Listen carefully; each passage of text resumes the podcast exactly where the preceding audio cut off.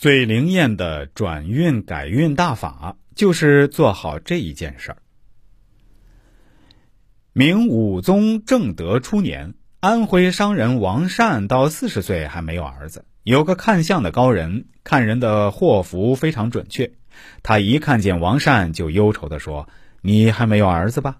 王善说：“是的。”看相的高人说：“你不但会没有儿子，而且到了十月会有大灾难。”王善认为他的话很灵验，急忙到苏州去收取财货，然后回去。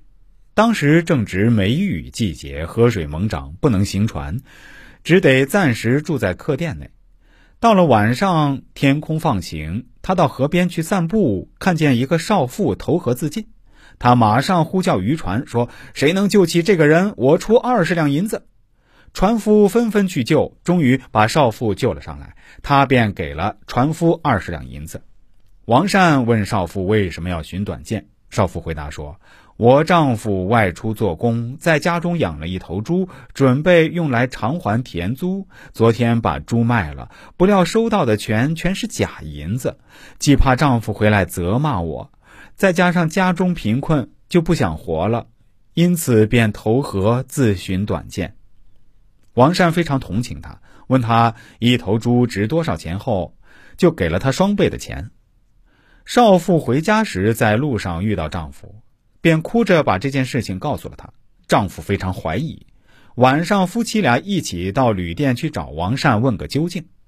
这时到旅店，王善已经关门睡觉了。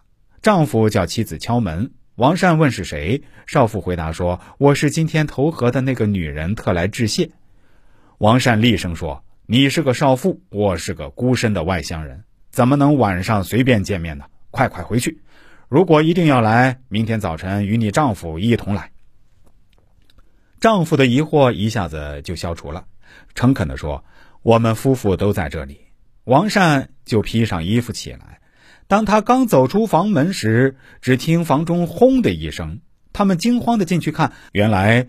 店房的后墙因雨而倒塌，床铺被压得粉碎。这时如果不起床，肯定要被压死。这对夫妻感叹不已，道谢后便离开了。